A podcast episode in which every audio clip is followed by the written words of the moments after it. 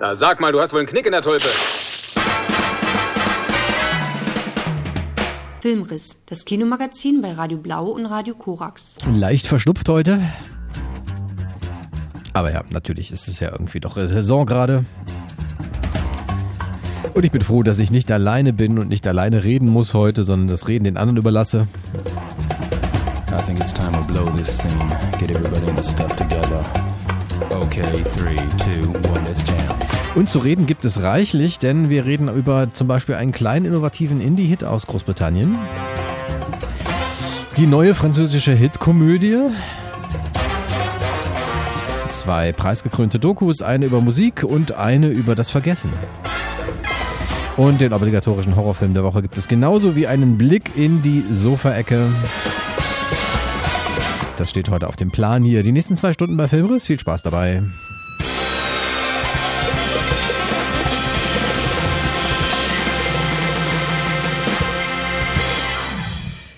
Ja, und Musik könnte man viel spielen, auf jeden Fall aus dem ersten Film, über den wir sprechen wollen, im Rahmen natürlich, wo auch sonst, unserer Filmstarts der Woche.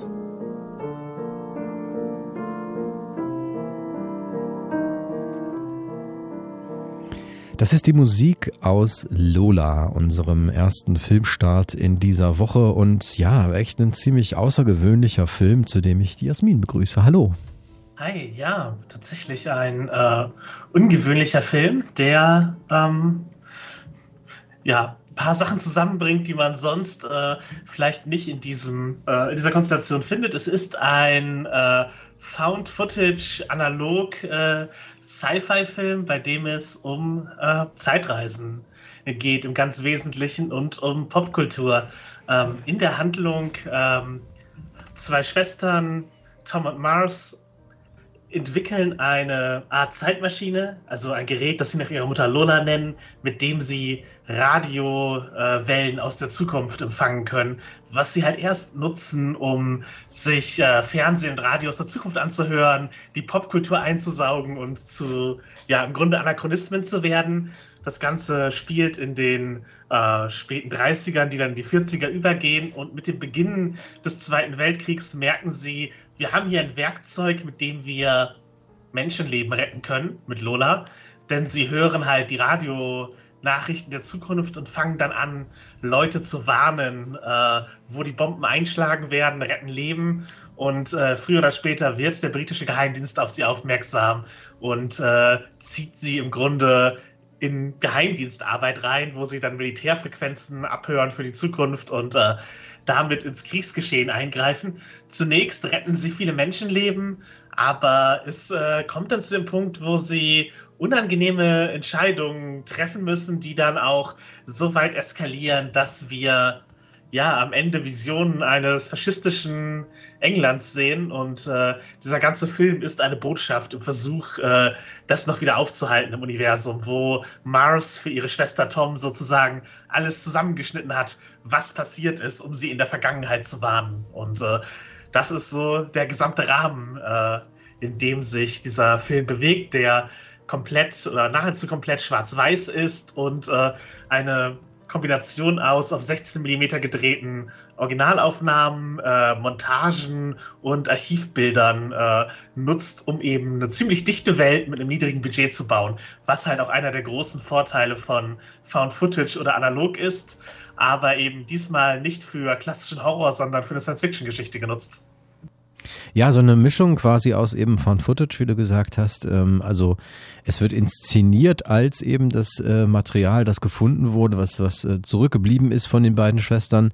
Ähm, und ja, das Stil so einer Mockumentary, also das Ganze dokumentarisch eben auch aufbereitet. Ähm, aber damit muss man auch sagen, hat sich Andrew Legg es sich nicht unbedingt einfach gemacht. Das ist sein Regiedebüt, denn seinen, sein Konzept ähm, ordnet sich dem Ganzen ja auch ein Stück weit unter und es funktioniert mal besser, mal schlechter, finde ich. Also es ist, äh, es wirkt vor allen Dingen halt irgendwie in der zweiten Hälfte des Filmes dann doch ein bisschen bemüht. Ähm, ich finde das total spannend, dieses, dieses Found-Footage-Konzept, aber damit setzt er sich natürlich auch in gewisser Weise so äh, selber Restriktionen, ne? weil äh, es muss ja auch immer nachvollziehbar sein, dass halt jetzt irgendwo gerade eine Kamera steht und die an ist und mitfilmt. Ja, ja, klar, das, das ist richtig. Er lässt auch in, dem, in der Welt eine tragbare Kamera, die Ton aufnehmen kann, erfinden, weil es sind ja eh äh, ja, fantastische Erfinderinnen. Das heißt, sie kriegen es auch hin, eine Kamera äh, ja, anachronistisch äh, zu haben, die Dinge kann, die der Film können muss. Und es wird erklärt, also ja, er, er arbeitet mit diesen Restriktionen und baut sie halt sich so sehr auf, dass er noch damit umgehen kann, würde ich, äh, würde ich sagen. Ja, das, das, das stimmt. Also äh, schon irgendwie noch so im Rahmen. Ähm, aber also ich so reizvoll ich das das Gesamt die Gesamtidee fand und auch äh, da wirklich von Anfang an drin war. Der Film zieht einen dann ja auch eben mit dieser direkten Ansprache, ähm, mit dieser Art des äh, der Erzählung dann auch wirklich rein in diese Geschichte und macht das wirklich clever. Also dadurch, dass es halt eben dieses grobkörnige analoge Schwarz-Weiß-Material ist, passt das natürlich hervorragend und nahtlos halt eben zu den Archivaufnahmen, die hier halt eben mit eingewoben werden. Und so bekommt man halt unheimlich gut auch ein Gefühl für die Zeit auch wenn äh, das Ganze ja hauptsächlich halt eben auf diesem leeren Anwesen spielt, wo die beiden halt leben. Ähm, und äh, das, der ganze Rahmen quasi dann auch immer so in, ja, in so Wochenschau-Beiträgen mehr oder weniger dann auch äh, mitgegeben wird, ähm, wo man dann halt auch den Verlauf des Krieges halt eben mitbekommt. Ähm, er wird dann in der zweiten Hälfte, also das fand ich sehr reizvoll. Ich fand auch sehr reizvoll halt irgendwie, wie sie mit dem Gedanken spielen und mit der Idee, mit der Idee spielen quasi und äh, die beiden ja auch einfach damit spielen, ähm, mit, mit ihren Möglichkeiten spielen. Ähm, und das Verhältnis zwischen den beiden ist auch interessant. Es ist auf jeden Fall auch eine interessante Kombination dieser beiden unterschiedlichen Schwestern. Ähm, Tom, die halt eher so der, äh, das Whiz-Kid ist quasi diejenige, die halt das Ganze eben erfunden hat, eigentlich eher oder mehr oder weniger. Und ihre Schwester, die halt eben ähm, dabei mithilft und äh, ja, dokumentiert. Ähm, aber der Film wird dann in der zweiten Hälfte, ohne jetzt zu viel vorzuschießen, natürlich ähm, für mich dann doch ein bisschen ja, ich möchte nicht sagen didaktisch, das wäre vielleicht zu hart oder zu heftig so, aber er äh, versucht dann schon seine Message rüberzubringen und ähm, das, äh, weiß ich nicht, äh, kommt nicht immer unbedingt dem filmerisch-erzählerischen zugute, finde ich, ähm, was er da so macht in diesen, insgesamt sind es ja auch nur 79 Minuten. Äh, ich habe diesen Bruch jetzt nicht in diesem hm. Maße gespürt persönlich. Du hattest mich auch schon vorbereitet, dass es äh, nach deinem äh, Gefühl halt äh, abfällt in der Qualität. Ich hatte es tatsächlich äh, nicht so erlebt. Man merkt schon, dass es eine, sozusagen, es gibt eine Hälfte, es gibt eine erste und zweite Hälfte des Films und äh, in der zweiten Hälfte wird dann halt eben deutlich, warum das Ding eine, sozusagen eine Warnung sein soll, die Botschaft und was eben äh, passiert ist und eben, ja, Visionen eines faschistischen Englands, die da reinkommen, unter anderem indem halt äh, nicht mehr David Bowie im zukünftigen Radio läuft, sondern äh, Reginald Watson, was halt eine, ja, eine fiktive Figur ist, die dann äh, faschistischen Glamrock macht. Also unironisch faschistischen Glamrock, ähm, aber genau, das, das ist, äh, ja, also die, diese Momente gibt es auf jeden Fall und es gibt da auf jeden Fall einen Moment, wo die, wo die Stakes höher werden insgesamt im ganzen Film. Ähm, Habe ich jetzt nicht als so einen schlimmen Bruch wahrgenommen, oder beziehungsweise vielleicht hat es mich auch einfach, äh, ja, dann war ich schon zu sehr äh, gefesselt vom Film, als dass es mich hätte äh, stören können, weil ich fand die Charakter halt einfach äh, sehr, sehr sympathisch, also besonders äh, Tom und Mars. Ja, das stimmt. Auf jeden Fall. Das ist schon ein interessantes Duo. Und ich finde ja auch interessant, ich meine, ähm, Andrew Leck steht ja hier auch in einer großen, langen Geschichte ähm, des britischen Science-Fiction-Films, der ja auch oft irgendwie mit wenig Mitteln viel mhm. erreicht hat. Ähm, also da, da merkt man halt auf jeden Fall auch, dass er sich dieser Tradition auch auf jeden Fall bewusst ist. Und äh, alles in allem äh, muss ich auch wirklich sagen, äh, was ich halt unterm Strich halt eben finde, ist, es ist ein unglaublich ähm, beeindruckendes ähm, und bemerkenswertes Regiedebüt, gerade eben weil es auch ein Debüt ist. Äh, und ich bin wahnsinnig gespannt, was er noch so machen wird, in jedem Fall. Aber wie gesagt, das ist für mich ein Stück weit eher noch ein Ausprobieren. Ähm, er hat ja die, die, das Thema auch schon in einem Kurzfilm verarbeitet vorher, hat also vorher vor allen Dingen Kurzfilme gemacht, die auch mhm. auf vielen Festivals liefen. Ähm, und äh, jetzt eben zu einem Spielfilm ausgearbeitet, der sehenswert ist in jedem Fall, da gehe ich mit, ähm, alleine schon halt eben aufgrund des, des Gedankens, der dahinter steckt und ähm, auch der cleveren Umsetzung ähm, und der natürlich absolut hochaktuell ist in einer Zeit wie dieser. Ja, und ich glaube, wenn man sich mit der Geschichte Großbritanniens im Zweiten Weltkrieg und Glamrock auskennt, jeweils bietet es einem nochmal einen ganzen Schwung an, äh, an Inspirationen. Es gibt sicherlich auch eine David Bowie-Karriere-Lesart des Films, die ich jetzt hier nicht vollkommen ausführen möchte, aber ich würde äh, auf jeden Fall noch Neil Hannon äh, als ja. Äh, Komponisten des Soundtracks ähm, erwähnen. Äh, sonst für The Divine Comedy bekannt, was halt so eine ja, Chamber-Pop-Sache ist, wo er eigentlich auch die eine Person ist, die das macht, mit verschiedenen Leuten. Ähm, und das ist Film-Soundtrack-mäßig sein Jahr. Also er ja. hat bei Wonka die Lieder mitgeschrieben und komponiert und jetzt halt hier eben sozusagen eine alternative Popmusik äh, entwickelt für diesen Film. Und äh, das sind halt äh, erschreckenderweise auch durchaus Banger, also was er da geschrieben hat, auch wenn man sich mit den Texten nicht be, halt äh, wirklich beschäftigen möchte. Also äh, ja, kann ich auf jeden Fall nur einen äh, Kompliment machen, wenn man sich halt äh, dem Vergleich mit Bowie stellen muss, weil der Film so konstruiert ist und äh, am Ende nicht ganz schlecht dasteht und insgesamt einen Film hat, dessen ja dessen Musik wirklich einer der mit überzeugenden Punkte ist und eben der diese Verschmelzung von Zeitlinien äh, darstellt. Ja, auf jeden Fall. Also gehe ich absolut mit. Äh, The Divine Comedy liebe ich auch, vor allen Dingen äh, aufgrund des verschmitzten Humors, den Neil Hannon da auch immer an den Tag legt. Und bei Wonka war es ja doch eine Riesenproduktion, wo er dann auch äh, ja eben im Kanon bleiben musste und hier kann er dann auch wirklich so, weiß ich nicht, einen sehr schön, weiß ich nicht, schwarzhumorigen britischen, ähm, schwarzhumorigen äh, Ansatz eben einer, einer Parodie auch finden, äh, der aber trotzdem, ja, Fascist Pop-Songs halt irgendwie hervorbringt, die äh, trotzdem catchy sind, so.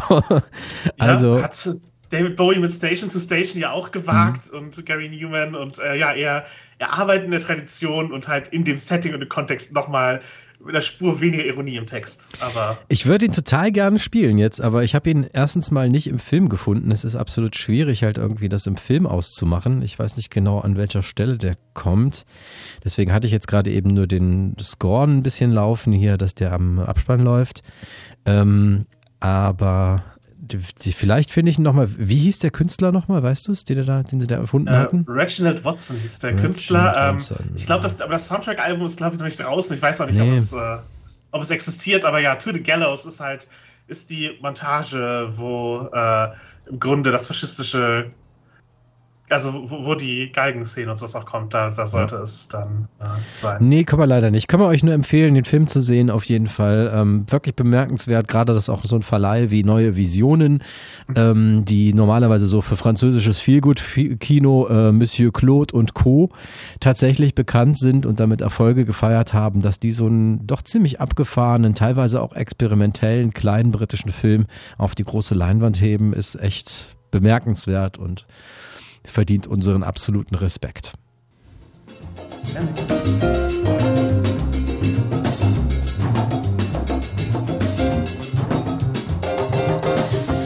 Jo, wir machen weiter mit, äh, ja, wo wir gerade schon das französische Kino kurz angeschnitten haben, mit dem nächsten großen französischen Kinostart, der in diesem Fall von Weltkino kommt tatsächlich, dem Leipziger Film Verleih und auf den Namen Black Friday for Future hört, zumindest jetzt bei uns. Es ist der neue Film von Olivier Nakache und Eric Toledano, dem Hit-Duo von Ziemlich Beste Freunde, wie er auch bei uns heißt. ne, wie gesagt, französischen Titel immer alle ganz anders, aber gut. Ähm, den gibt's also auch ab dieser Woche zu sehen, Black Friday for Future und der Black Friday ist eigentlich schon vorbei, aber wir reden trotzdem drüber und das tun wir mit der Juliane. Hallo. Hallöchen. Grüß dich, hi. ähm, lass uns mal ein bisschen ein Norden quasi, womit wir es hier zu tun haben. Es handelt sich um eine französische Komödie, was, was sonst auch, ne? Frankreich liefert ja sehr gerne Komödien. Äh, wie du schon gesagt hast, von den beiden Regisseuren, die auch ziemlich beste Freunde gemacht haben. Und vom Titel her kann man sich vielleicht schon ein bisschen ableiten. Ähm, Black Friday kennen wir ja alle als ähm, diesen amerikanischen Hit, wenn man äh, an einem Tag, äh, ich glaube, das war der Tag nach Thanksgiving, wo man ja Dank sagt und sich über das freut, was man hat, da muss man am nächsten Tag natürlich ganz viel Geld ausgeben. Ne? Und äh, es ist natürlich jetzt auch wieder äh, weltweit drüber geschwappt und wir haben äh, teilweise ja, glaube ich, über eine Woche lang äh, ganz viele Rabattaktionen und alles ist runtergesenkt und so. Und es gibt ja diese krassen Bilder auch, wie Menschenmassen vor irgendwelchen Geschäften stehen und darauf warten, dass die aufmachen, dass man da reinstürmen kann. Äh, und dann eben ähm, Friday for Futures, was eben die Bewegung ist bei uns, wo eben ja gegen Klima ähm, Klimaerwärmung äh, demonstriert wird. Und ähm, ja, ich glaube, da gibt es jetzt auch noch so ein bisschen Richtung Schwapp jetzt äh, in diesem Film, auch Richtung die neue Generation, weil wir es dann hier doch mit einer Gruppe haben, die auch ein bisschen radikaler ist. Aber jedenfalls hat man da so diesen Mix, so Black Friday for Future, ähm, also die äh, Konsumgesellschaft äh, trifft auf die Generation, die äh, sich auf jeden Fall noch mal ein bisschen einsetzen möchte gegen den Klimawandel. Und äh, wie es eben so mit französischen Komödien ist, äh, wir lernen natürlich äh, diverse Charaktere kennen, die ähm, sehr stark ähm, Klischees und Stereotypen bedienen. Wir lernen zuerst Albert kennen, der so das absolute Opfer des Kapitalismus ist. Also der liebt den Black Friday, der war auch ganz vorne mit dabei bei diesen Menschenmassen, wenn es darum ging, dass irgendwo ein Geschäft geöffnet wurde und er sich da den äh, größten Rabatt irgendwie schnappen kann. Ähm, er liebt es, Geld auszugeben, hat dementsprechend aber auch echt ähm, ja, Probleme mit dem Geld. Äh, er hat sich sonst was verschuldet äh, bei diversen Leuten, ob jetzt privat oder auch wirklich schon bei der Bank. Ähm, er ist aber trotzdem kaufsüchtig ähm, und er versucht auf allen möglichen Wegen Geld zu machen und ist auch sehr einfallsreich, ähm, ist auch ein absoluter Sparfuchs und ähm, ist auch bei einem Schuldnerberater, ähm, er ist auch bei der Selbsthilfegruppe, aber irgendwie wird das alles gar nicht so richtig bei ihm ankommen. Und dort trifft er dann auf äh, Bruno, dem es ähm, genauso geht. Also da haben sich zwei gefunden und ähm, durch einen komischen Zufall landen sie halt bei so einer Gruppe von Klimademonstranten, die ähm, ja, sie einfach mal so einlädt, hey, kommt doch mal vorbei zum Gespräch. Ähm, das haben die überhaupt gar nicht mitbekommen, weil die haben nur gehört, dass es dort gratis Drinks gibt. Also sind sie dorthin gegangen, um halt einfach äh, sich wieder irgendwo mal durchzuschnorren, merken aber, dass es tatsächlich dort Möglichkeiten gibt, auch wieder Geld zu machen, beziehungsweise an äh, Dinge ähm, etwas ja, gratis ranzukommen, um die dann vielleicht irgendwo gewinnbringend wieder zu verkaufen können. Und deswegen geraten sie da jetzt plötzlich in diese Gruppe mit rein. Und ähm, ja, eben eine neue Chance, Geld zu machen, ist natürlich nicht sympathisch. Und ähm, die beiden machen sich natürlich auch sehr viel lustig, werden dort viele Klischees äh, bedient von diesen ähm, Aktivisten, ähm, Aktivistinnen. Allen voran eben auch, dass sie zum Beispiel Pseudonyme benutzen ähm, und ja, darüber sprechen, dass sie keine Besitztümer haben möchten und ähm, dann, ja, also es sind halt viele Klischees, die einfach bedient werden. Die beiden geraten aber in diese Gruppe rein und die machen da erstmal mit, weil sie eben verschiedene Chancen sehen, um an Geld zu kommen. Geraten aber immer tiefer rein und tiefer rein und ähm, ist ja irgendwie klar, dass sie sich dadurch halt mehr und mehr mit ihrer eigenen ähm, ja, Konsum, ihrem eigenen Konsumverhalten auseinandersetzen. Ähm, aber es wird auch so ein bisschen vorgehalten, dass eben auch dieser extreme Ansatz auch nicht unbedingt der Ideal ist. Also es treffen einfach viele Denkweisen ähm, aufeinander. Und es ist irgendwie ein ganz nettes Spiel eben mit Klischees, mit Stereotypen, mit Idealen und ähm, ja, das natürlich dann eben französisch verpackt. Äh, ich fand den Film mit zwei Stunden schon etwas sehr lang. Ähm, dauert auch ein bisschen, bis das Ganze so irgendwie in Fahrt kommt. Ich mag die Darsteller, ähm, also diese beiden ähm, Pio Mamei oder Mamei, ich weiß nicht, wie es ausgesprochen wird, äh, und Jonathan Cohen. Ähm, die beiden spielen halt Albert und Bruno. Und die haben schon ziemlich gute Chemie miteinander. Also das funktioniert ganz gut. Äh, die sind mir auch sehr sympathisch und ähm, die bringen vor allem diesen äh, komödiantischen Faktor mit, gerade wenn die sich immer so hinter vorgehaltener Hand so ein bisschen über die Leute lustig machen, aber dann auch ganz oft vorgeführt werden, die sich dabei erwischen, dass sie ja eigentlich ähm, zu denen gehört, gegen die sie ja eigentlich demonstrieren wollen. Ne? Ähm, die stellen sich auch manchmal ein bisschen doof an. Ne? Also da wie gesagt, das ist so ein bisschen dieser komödiantische Faktor. Ähm, aber für mich geht es gegen Ende hin halt dann ähm, ein bisschen um die Frage, ja, wie wollen sie das Ganze auflösen? Klar muss es dann irgendwann so ein Fallout geben zwischen allen Charakteren. Es gibt natürlich auch ein Love Interest, gespielt von Noémie Mellon, äh, die ähm, auch gewisse Klischees bedient, definitiv. Ähm, und ja, für mich ist halt das Ende, was ich natürlich jetzt hier nicht verraten werde, irgendwie sehr ja, antiklimatisch. Irgendwie mhm. hätte ich gedacht, dass es auf irgendwas Bestimmtes dann nochmal hinausgeht, so mhm. und diesen großen Aha-Effekt und auch vielleicht so ein bisschen nochmal die Moralkeule, aber irgendwie, ja, irgendwie verliert sich es dann gegen Ende so ein bisschen. Ich finde es größtenteils charmant auf jeden Fall, aber ja, für mich hat es gegen Ende dann nicht ganz so überzeugt. Hm. Ja, die große Stärke, die Olivier Nakache und Eric Toledano halt eben in der Vergangenheit hatten, ähm, sei es halt eben mit ihrem Überhit ziemlich beste Freunde oder halt eben auch mit Filmen wie Das Leben ist ein Fest, ähm, der bei uns den tollen deutschen Titel, also der Haupttitel war Cella Vie Einfach mal reingegriffen in den Lostopf mit französischen Floskeln. Aber de la Sens, Le Sens de la Fête hieß, ähm, der ja auch ein Remake äh, Verfahren hatte, gerade von Chris, mit Christoph Maria Herbst, war, glaube ich, in der Hauptrolle zu sehen. Ne? Das war ein schönes Ding halt, wo du halt eben auf dieser Hochzeit verschiedene Ethnien hattest, verschiedene ähm, Menschen halt hattest, auch von mit verschiedenem Hintergrund quasi, die alle dafür arbeiten, dass diese Hochzeit halt irgendwie äh, zustande kommt. Ähm, und du hast halt ganz viele schöne soziale Geschichten halt irgendwie durch die ähm, durch zwischen den Zeilen halt irgendwie immer mitbekommen. So, äh, hast mitbekommen, wer das alles so ist, die da alle zusammenkommen, quasi, um dort zu arbeiten. War wirklich ein toller Film.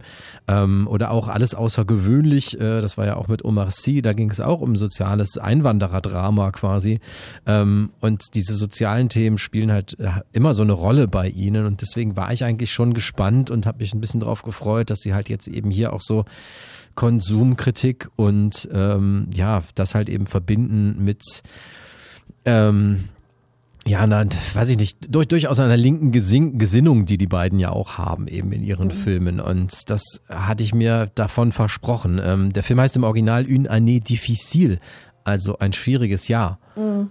Ja, so geht es auch los, dass eben ähm, so ein äh, Zusammenschnitt ist von Ansprachen der äh, Präsidenten über die verschiedenen, äh, über die ganzen Jahre hinweg. Also ich glaube, angefangen 70ern bis eben zur Neuzeit, wo die halt jedes Jahr immer dann in ihrer Jahresandacht sagen, wir haben ein schwieriges Jahr hinter uns.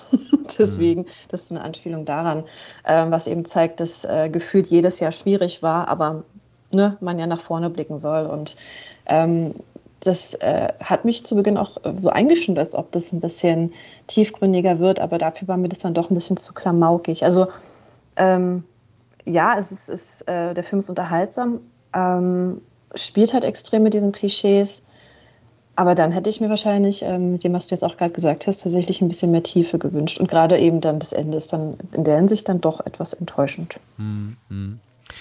Naja, mal gucken. Äh, ich wollte nicht hoffen, dass sie irgendwie ihren, ihren Lauf äh, verloren haben mit wirklich hervorragenden Filmen, die sie in der Vergangenheit gedreht haben. Ähm, und ja, zumindest, wie gesagt, äh, aufgrund des Ansatzes ähm, werde ich mir den sicherlich noch anschauen.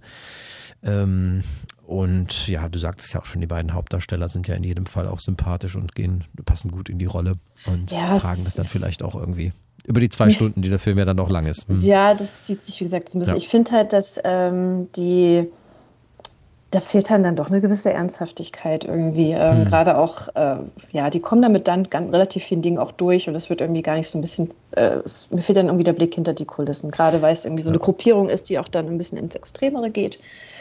Ja, also mh, mm, so eine, also ich habe schon schlechtere französische Filme gesehen, definitiv. Aber ich spreche auch nachher noch über eine französische Produktion, die mir dann tatsächlich besser gefallen hat. Oh, okay, alles klar. Aber das gibt es dann zum Dessert nachher? Richtig. Pun intended. Black Friday for Future. Ich danke dir.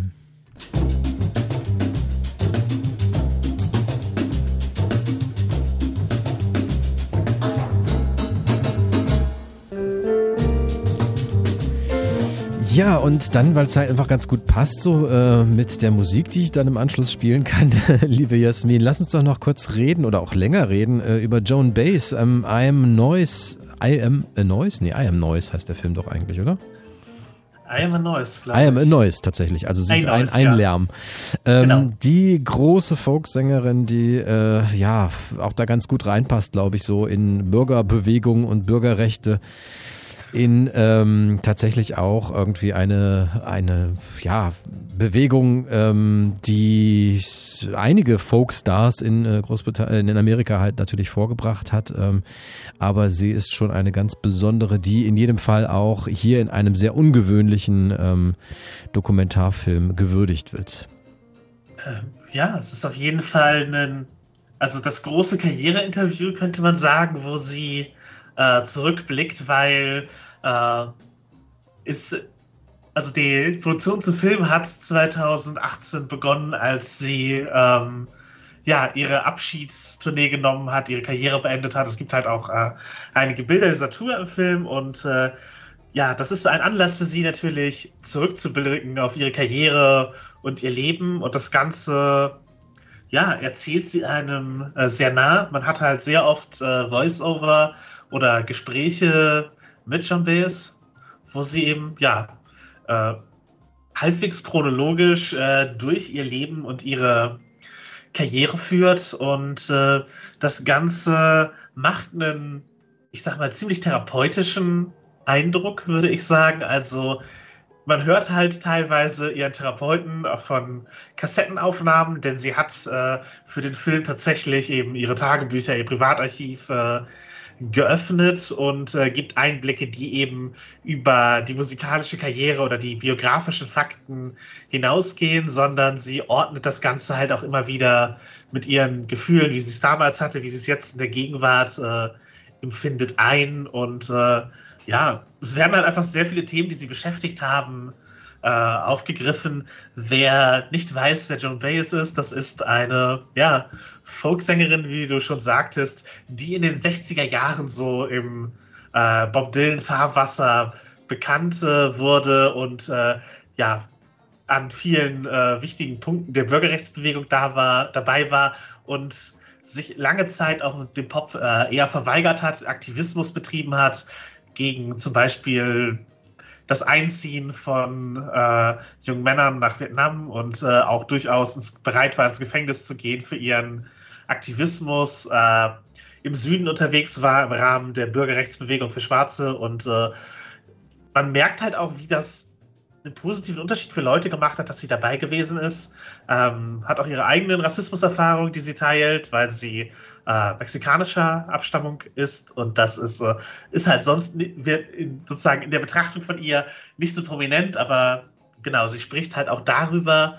Und ähm, ja, ihr Aktivismus ist auf jeden Fall eine der Säulen, für die man sie kennt. Sie hat dann auch Popmusik äh, zumindest versucht, aber ist letztlich halt immer eine Volkssängerin geblieben, die äh, ja, äh, ihren Wurzeln äh, treu geblieben ist, äh, zumindest was das Genre angeht. Und ja, hatte auf jeden Fall auch ihre Mental Health Probleme, äh, die sie auch ihr Leben lang begleitet haben, wo sie unterschiedlich mit umgegangen ist, halt äh, von Drogenmissbrauch hin eben zur Therapie und ihre Therapieerfahrungen werden da eben auch geschildert, jetzt auch durchaus rückblickend mit ihren Ergebnissen. Und das Ganze wird äh, niemals langweilig erzählt, sondern ist äh, sehr gut geschnitten, montiert. Ähm, es werden halt nicht nur Archivaufnahmen und Interviews verwendet, sondern auch ihre Tagebücher und ihre Skizzen, von denen sie jede Menge angefertigt hat, werden immer wieder zusammen mit Briefen animiert. Also man hat halt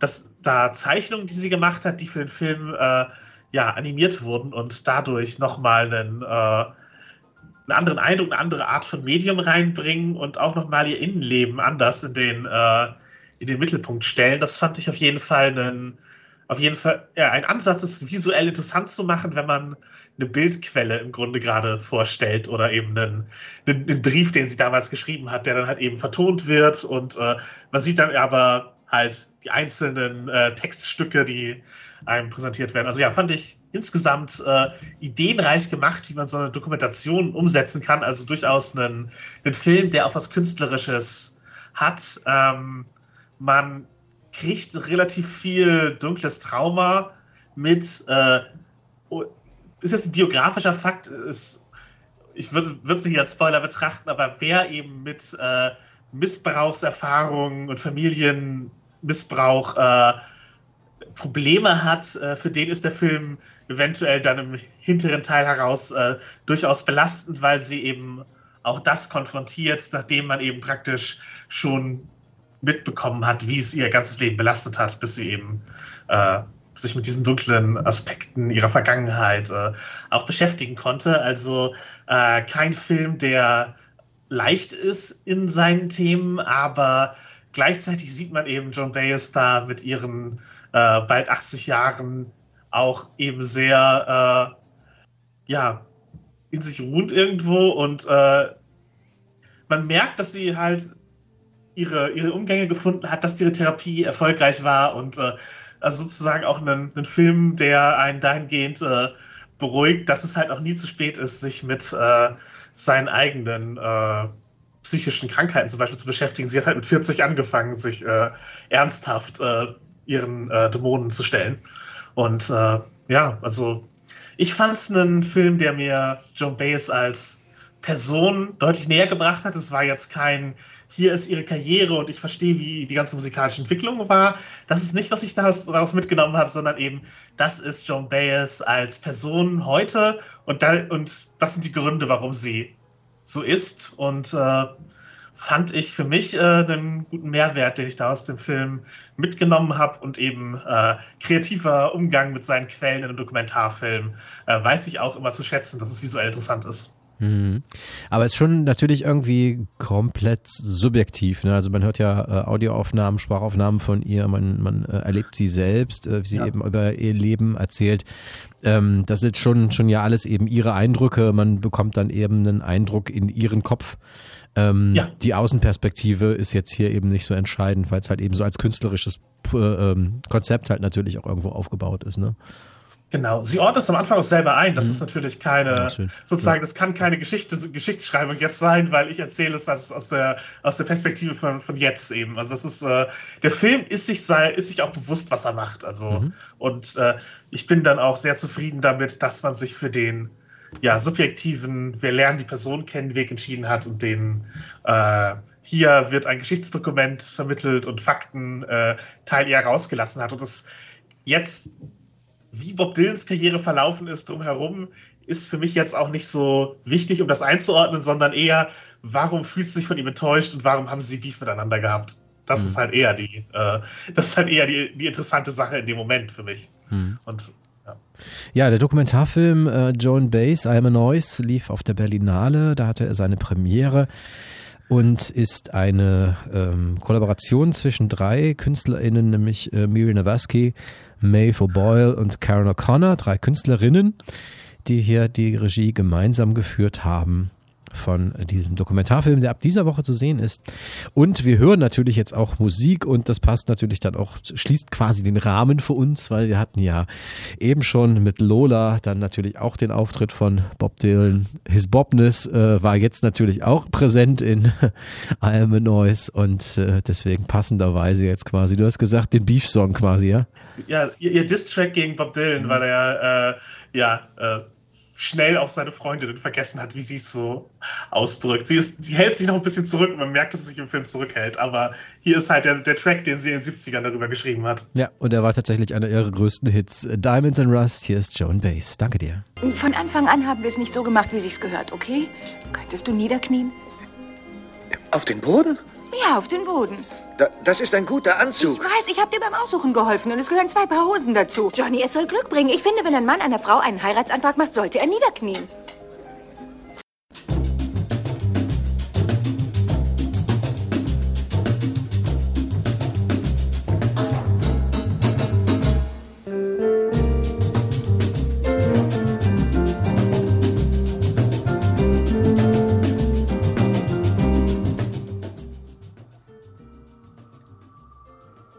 Filmstarts der Woche. Jo, da pfeift's im Hintergrund.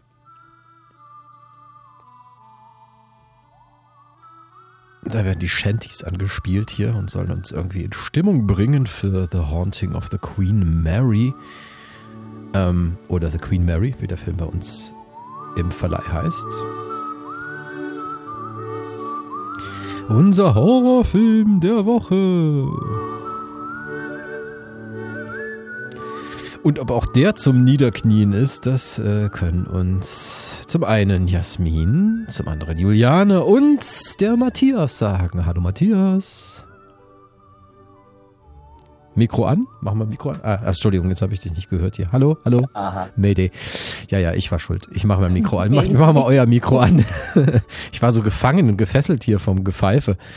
Ähm, The Queen Mary, eine britisch-amerikanische Koproduktion, die in dieser Woche anläuft, tatsächlich, glaube ich, auch noch nicht in den Staaten gestartet ist. Zumindest gibt es da noch keine Kritiken. Ähm, wir sind also in der glücklichen Situation, dass wir diesen Film vorab sehen können vor dem Rest der Welt. Ähm, der neue Film von Gary Shore, dem Regisseur von Dracula Untold. Das hätte uns Warnung genug sein sollen. genau. Ja, Horror The Horror. Ich würde sagen, Horrorfilm zum Einschlafen. Ist auch schön. Kinoschlaf ist der schönste Schlaf, habe ich mir mal sagen lassen. Das Ja. Kino, Kinoschlaf ist Vertrauen in den Film. Also ich, ich kann ja mal, ich kann ja mal versuchen, die, die Story kurz ein bisschen zu umreißen. Ich glaube, das ist mit ein, eine der größten Herausforderungen, weil wir zwischendurch auch, ich war mit Matthias zusammen im Kino, äh, wir zwischendurch auch wirklich uns angeguckt haben, gedacht haben, was passiert hier gerade? also die Queen Mary ist auf jeden Fall ein real existierendes Schiff. Ähm, die liegt irgendwo, glaube ich, in Kalifornien irgendwo an. Weiß ich jetzt gerade gar nicht, wo genau, aber es ist auf jeden Fall ein Schiff, was man heutzutage auch besuchen kann, was ein Museum ist, wo man auch übernachten kann und was vor allem sich damit ähm, rühmt, dass eben dort ähm, so einige Geistersichtungen waren und sind und ähm, sich so einige gruselige Geschichten um sie eben einfach äh, ranken. Und die Queen Mary ähm, spielt jetzt eben auch in diesem Film eine Hauptrolle. Zum einen in der Neuzeit, wo wir eben ähm, eine Familie äh, kennenlernen, ähm, allen voran. Ähm, ich weiß, haben haben wir jetzt überhaupt hier einen Namen? Ich habe mir mal vorsichtshalber nochmal eine Zusammenfassung rausgedrückt. Ja, eine Mutter, die eben einen, ähm, ja, ein Buch schreiben möchte über die Queen Mary aus der Sicht eines Kindes, ähm, äh, inspiriert durch eben eine Idee von, von ihrem Sohn, ähm, der eben von der Queen Mary ähm, ja, fasziniert ist und besucht eben auch mit Kind und äh, Vater eben dann dort diese Queen Mary. Und dann sind wir aber auch in der Vergangenheit zurückversetzt ins Jahr 1938, wo die Queen Mary gerade auf einer Überfahrt ist und dort lernen wir eine andere Familie kennen, ähm, die Betrüger oder Gauner oder jedenfalls, jedenfalls welche, die nicht so ganz rechtschaffend sind, ähm, Pärchen äh, mit ihrer Tochter und ähm, wir springen halt hin und her. Ähm, es gibt ähm, auch noch so eine Nebenhandlung ähm, mit dem Captain, der unbedingt irgendwie äh, einen Rekord schaffen möchte und deswegen die Queen Mary besonders da anheizt, obwohl es nicht notwendig ist. Ja, und irgendwie passieren ähm, wundersame Dinge, mysteriöse Dinge und ähm, es geschehen Morde und ähm, die Geister, die da entstehen und auch der mordende Geist, der ist dann auch in der Neuzeit wieder anzutreffen. Und es ist ein heilloses Hin und Her und irgendwann verliert man auch so ein bisschen den Faden. Und ähm, Fred Astaire ist auch da. Vielleicht ist es aber eine Überleitung zu Jasmin, weil sie hat sich sehr auf Fred Astaire gefreut. Und wenigstens wurdest du da nicht enttäuscht, oder? Ich, ich habe äh, eine komplette äh, Stepptanzsequenz bekommen in dem Film. Ähm, Was, was drei, vier ja Minuten in- Stepptanz, das in war auch, äh, braucht, definitiv. ja, und muss, muss ich sagen, das war auch mit das Unterhaltsamste, was man bekommen hat. Und ähm, insgesamt hat der Film halt äh, so zweieinhalb Zeitlinien und das sind auch fast zwei zu viel. Also es ist halt wirklich, ähm, Ja. ja, äh, man, man, man verliert nicht nur den Überblick, sondern auch einfach das Interesse, diesen Überblick äh, zu behalten zu wollen. Ja, weil auch nicht so eine richtig nachvollziehbare Struktur hat. Normalerweise, wenn man zwei Zeitebenen erzählt, so zumindest die Theorie, versucht man die Übergänge so zu gestalten, dass es ineinander übergeht, dass man irgendwie einen narrativen Flow hat. Und hier wurde halt mehr oder weniger ausgewürfelt, wann man denn in die Vergangenheit zurückspringt, was so in den, ähm, wann war das jetzt eigentlich? 30er Jahren, 38? Ja, Ähm, Halloween 38. Genau, ähm, Stimmt, wo halt so ein, so ein Hochstapler-Typ mit seiner Frau und seiner äh, Tochter, die unbedingt Schauspielerin werden will und deswegen halt die Aufmerksamkeit auch von Fred Astaire auf sich zieht durch einen Zufall, einen glücklichen Zufall. Ähm, diese Geschichte ist halt so notdürftig verknüpft mit der aktuellen Geschichte, wo dann der kleine Sohn von der Autorin halt von diesem komischen Geist da besessen wird und quasi das, das Schiff verlässt und am Ende, nee, es ist Hanebüchen. Am Anfang ging es noch halbwegs, da war der Film einfach nur nicht spannend, weil er auch irgendwie äh, absurd hässlich war. ähm, ich weiß nicht, wie das, also im Kino, vielleicht lag es auch am, am Saal, wer weiß. Äh, manchmal hat man das ja vom Projektionisten ein bisschen suboptimal eingestellt. Wir hatten auch drei Trailer, die einfach doppelt liefen, weiß ich nicht, wie viel ähm, Liebe da reingesteckt wurde, aber die, es wirkte irgendwie alles zu dunkel und zu äh, grau gefiltert, so dass eigentlich, eigentlich sah es aus wie eine graue Soße. Jasmin, ich weiß nicht, wie es bei dir war. Du, hast du einen Stream gesehen oder auch im Kino? Ich habe den Stream gesehen und hier auf meinem Bildschirm die Neuzeit scheußlich. Grauer, langweiliger Look.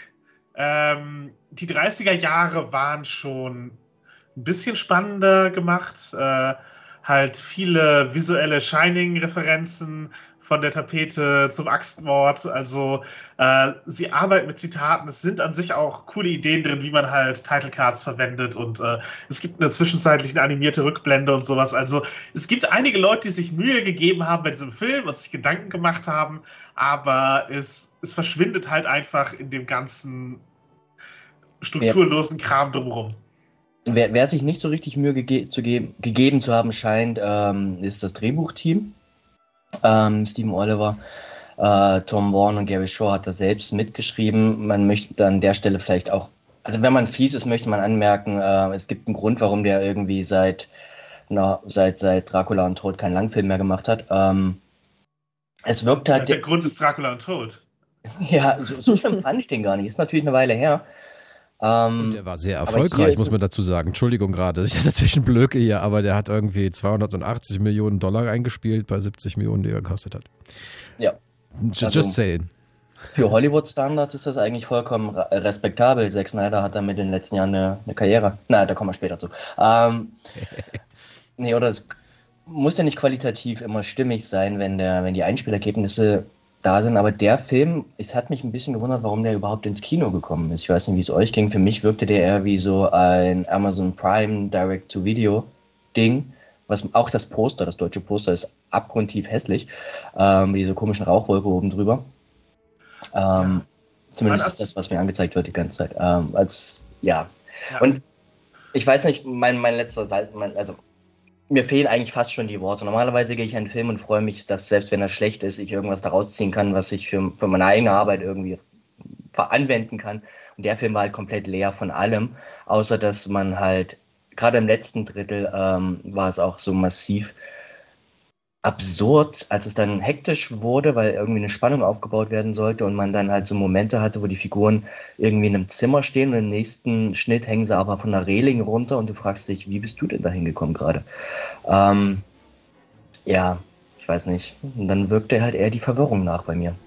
Ja, die wollten einfach zu viel. Sie äh, haben den ganzen Charakteren äh, und auch noch mit diesen ganzen Nebengeschichten einfach zu viel, zu viel Geschichte dem Ganzen gegeben und dabei darüber hinaus irgendwie vergessen, dass es sich ja trotzdem irgendwie um so einen Horrorfilm handelt. Ich finde, da war nichts großartig Gruseliges dabei, ähm, außer eben das, was wir jetzt gerade alles genannt haben, eben also einfach die technische Umsetzung des Films. Ähm, aber es gab wenig äh, gruselige Momente, wenig, wo ich mich mal irgendwie so ein bisschen von der Atmosphäre abfangen lassen können. Ähm, abgesehen von doch sehr holzigen äh, Schauspielerinnen und Schauspielern ähm, und dann eben wirklich ein paar Figuren, die, die wo ich mich echt gefragt habe, was ist jetzt, was, was wollen die jetzt da? Ne? Also ich sage jetzt nur mal wie dieser eine, der Captain der in der Neuzeit, der ja gar nicht mehr gebraucht wird. Wir haben uns die ganze Zeit gefragt, was, was ist jetzt sein Ding? Warum ist er jetzt da? Ähm, der hat auch, der hat, finde ich, mit einem ähm, äh, grusigsten gewirkt von allen. Ähm, aber ich, wir wissen immer nicht so genau, was überhaupt seine Rolle da jetzt alles war und wie der Zusammenhang auch zu Alfred. Hm. Also halt, ja, hier, ja. Grüße August. Aber ja, ähm, die, also mein Eindruck war, ich habe schon deutlich bessere Staffeln American Horror Story gesehen. Ja, voll. Also, genau. aber so vom, vom Vibe her eben eine schlechte Staffel American Horror Story mit weniger Ironie. Das ist so, wie ich was, was mein Eindruck gewesen wäre. Äh, es gibt einzelne Momente, die halt tatsächlich irgendwie, wo ich sage, die können was haben oder da ist mhm. Potenzial drin und äh, prinzipiell Schiff in den 30er Jahren, die Ausstattung ist schon kompetent ausgestattet und sowas. Ähm, man kann auch mit diesem hier prominenten Cameos aus der Vergangenheit, kann man bestimmt auch irgendwas machen, aber ich weiß jetzt halt nicht, ob eben diese, dieser Fred Astaire-Moment jetzt wirklich äh, wert gewesen ist drin. Also, wenn er irgendwie, wenn man die Absurdität irgendwie genutzt hätte, wäre wär da vielleicht äh, Potenzial ähm, drin gewesen. Es gibt einen Moment, wo, einen, äh, wo praktisch eine Hand aus dem Handy rausgreift. Mhm. Das war, eine, also der Effekt war kompetent gemacht, aber ihr merkt, man greift so nach einzelnen Strohhalmen von, ja, es, das war wenigstens irgendwie ja. ans visuell ansprechend oder irgendwie interessant, aber es, Als ob man sich ausprobiert hat, ne? So ja. mit verschiedenen Effekten und so. Auch so ein anim animierter Part drin, den hast du auch schon erwähnt, Jasmin. Ja. So, der kam irgendwie aus dem Nichts und hat irgendwie auch nichts gebracht. Das ist halt die Hintergrundgeschichte, warum es verflucht ist. Ja, schon. Ja. Aber es interessiert einen zu dem Zeitpunkt halt auch nicht mehr, warum das Schiff verflucht nee, ist, weil er einfach nur so. Warum? Es, warum? es wirkt aber auch so, als hätte er dann irgendwie äh, Harry Potter 6 gesehen und gedacht, geil. Eine animierte Szene will ich auch. Ähm, zur, zur Hintergrundgeschichte, warum jetzt die Horcruxe da sind. Ähm, nee, nee, nicht die Horcruxe, die, die Heiligtümer des Todes. Mhm.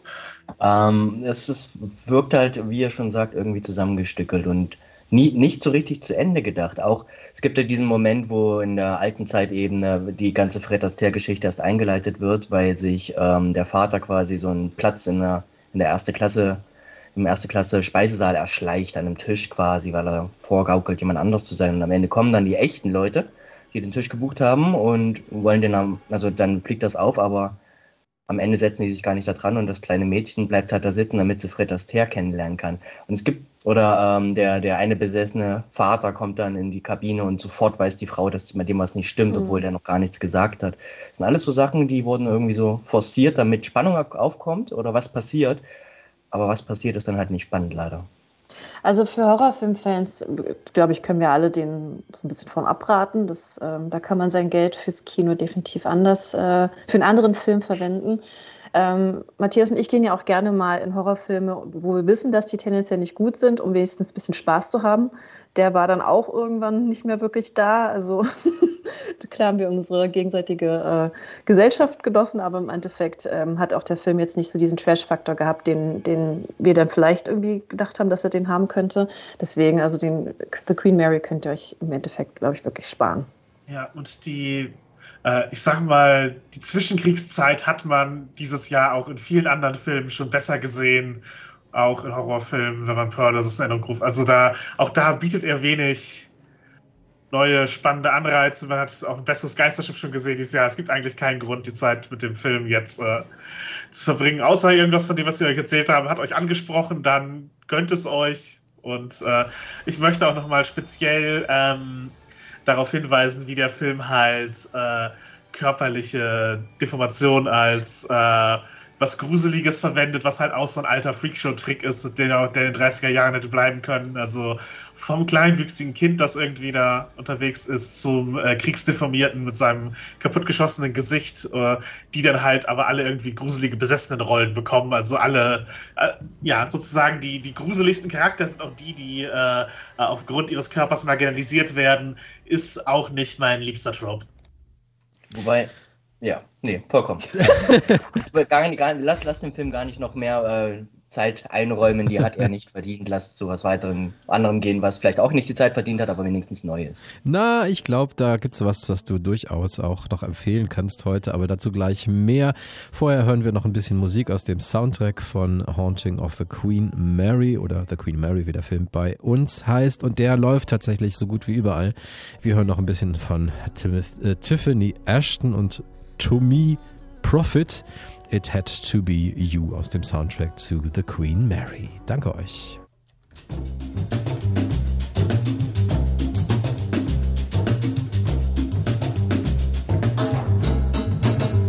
Hey Mike, glaub mir, ich hatte alles ganz genau berechnet und wusste hundertprozentig, dass wir alle sterben können, weil ich was ganz Blödes tue. Und ich hab's trotzdem gemacht.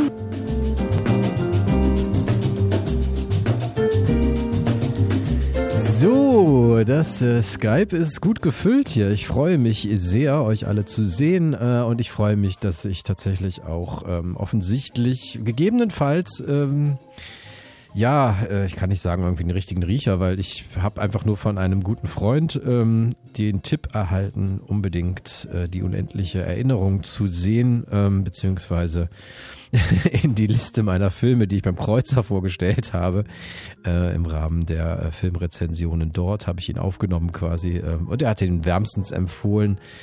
Ein Dokumentarfilm, unser Dokumentarfilm, unser zweiter in dieser Woche, ähm, der aber in ganz andere Regionen quasi geht als Joan Baez I Am Noise. Die unendliche Erinnerung ist ähm, ja ein Film, zu dem uns der Matthias mehr. Ach, shit. Ah! Entschuldigung. Ich, ähm, das ist meiner Krankheit geschuldet tatsächlich. Matthias? Das ist mein Name. Ja, ja. Ähm, Weit, so weit hat's gestimmt. Du, ich muss dir was erzählen. Läuft ja die Woche gar nicht. Genau, er läuft nächste Woche an. Warum sagst du mir das nicht vorher? Ich habe das nämlich Weiß festgestellt. Ich Ähm, habe gerade deinen Blick gelesen. ah, wir kennen uns schon so lange, glaube ich. Er läuft tatsächlich nächste Woche an. Also wir könnten ihn diese Woche besprechen, wenn du nächste Woche nicht da bist und den Leuten schon mal den Film empfehlen. Oder wir machen das nächste Ähm. Woche. Das steht jetzt dir frei quasi. Lass gerne nächste Woche machen Ja. und nicht von den aktuelleren Starts ablenken, wenn sie schon alle so im Skype beschäftigen, die andere Dinge auch äh, befinden, die sich auch andere Dinge angeguckt haben. Ähm, und alle, die neugierig sind, guckt euch einfach schon vorher an und dann können wir quasi interaktiv nächste Woche darüber nachdenken und reden. Und ihr wisst genau, wovon ich berichte, weil ihr es eh schon gesehen habt, weil es eine Empfehlung sowieso geben wird. So viel sei vorab gesagt. Sehr schön, dann haben wir das quasi hier schon mal als kleinen Spoiler vorab. Also empfehlenswert in jedem Fall die unendliche Erinnerung äh, und ab nächste Woche dann. Danke dir. Na, dann gibt's jetzt Nachtisch quasi. Sterne zum Dessert, liebe Juliane. Äh, du hast dir diese Woche die französischen Filme übernommen. In diesem Fall ist es aber, glaube ich, keine Komödie, oder? Es wird als äh, dramatische Sozialkomödie bezeichnet, aber irgendwie Das klingt so doch eher nach Olivier Nakache und äh, Eric Toledano, oder? Voll, ne? Naja, voll. Ähm, aber es ist definitiv nicht so viel zum, zum Lachen. Es ist halt wirklich mehr was fürs Herz und ja, der soziale Aspekt kommt dann ähm, durch die durch die Geschichte, ne? aber ich äh, kann ja gleich mal äh, reinspringen. Also Sterne zum Dessert dachte ich auch erstmal wieder so, mh, ganz schön abgedroschener Titel. Aber ähm, ich glaube, im Französischen heißt es nicht so viel anders. Also auf jeden Fall auch was mit Sterne und auch ähm, Englisch ist irgendwas mit Sugar and Stars. Also Sterne macht dann auch Sinn, weil es geht um einen äh, jungen Mann, äh, Yazid, der möchte der beste Patissier werden. Also quasi jemand, der so Süßspeisen herstellt und bäckt und ähm, ähm, sich auf jeden Fall um ganz viel äh, zuckerhaltiges, äh, leckeres Essen kümmert. Und der möchte der Beste werden und entsprechend eben äh, Sterne-Patissier werden und daher eben auch äh, Sterne zum Dessert. Und äh, wir lernen eben Yassid kennen, der ist äh, ein junger Mann, ähm, der, ähm, ich glaube, auch noch nicht wirklich volljährig ist, weil er auf jeden Fall noch in einem Heim lebt. Und der ähm, ergattert sich ein Praktikum in einem ganz bekannten Restaurant ähm, mit einem Sternekoch quasi und möchte eben aufgrund dieses Praktikums natürlich ganz viel lernen und sich peu à peu, peu, eben, äh, peu, à peu eben hocharbeiten, um dann eben seinen Traum zu verwirklichen, nämlich bei der Weltmeisterschaft teilzunehmen und für Frankreich zu gewinnen. Und wir springen halt äh, von der Gegenwart immer wieder zurück auch in die Vergangenheit, wo er halt etwas jünger ist, ähm, wo er noch bei seiner Mutter lebt, die allerdings, ähm, ja, es wird nicht genau gezeigt oder gesagt, was sie hat, aber sie hat definitiv ihre Probleme, ist bestimmt auch irgendeiner ähm, Sucht ähm, leider verfallen ähm, und kann sich nicht um ihn so kümmern, wie sie es vielleicht gerne möchte. Sie wird zum Teil auch wirklich sehr extrem dargestellt als doch jemand, äh, eine Mutter, die ähm, ihrer Rolle nicht ganz nachkommen kann, ähm, was eben dieser soziale Faktor eben ist in diesem Ganzen oder den dramatischen Aspekt eben auch bringt, dass ihm eben aufgrund von seiner ähm, Vergangenheit natürlich so einige Steine in den Weg gelegt werden. Ähm, wir haben es hier mit dieser typischen Geschichte ähm, des Aufstiegs eines ähm, ja, begabten Outsiders eben zu tun. Äh, er kommt eben ins Heim, er kommt auch in eine Pflegefamilie, ähm, ist dann eben, während er dieses Praktikum macht, auch wieder im Heim und muss dann sich jeden Tag irgendwie mehrere Stunden in Zug setzen, um eben zu diesem Praktikum zu kommen. Kommt natürlich auch immer wieder zu spät, ähm, hat äh, seitens seiner ähm, ja, der anderen jungen Leute dort in dem Heim auch einige, die ihn mobben und so. Also er hat es nicht so einfach. Dann hat man natürlich auch so dieses, diesen typischen rauen Ton in der Sterneküche. Ähm, einige, die ihm auch äh, ihm nicht unbedingt sein Talent gönnen. Und das sind natürlich alles Faktoren, die ihm seinen Weg zu den Sternen ähm, erschweren. Das Ganze basiert auf einer wahren Begebenheit, das ist nämlich die Lebensgeschichte von Yazid. Ähm, ich versuche es erst gar nicht mit dem Nachnamen, ist auf jeden Fall ein sehr bekannter sehr bekannter Patissier, äh, der ähm, ja seine Geschichte eben auch publik gemacht hat und ähm, auch ein Buch veröffentlicht hat. Und das wird jetzt eben verfilmt von Sébastien Toulon.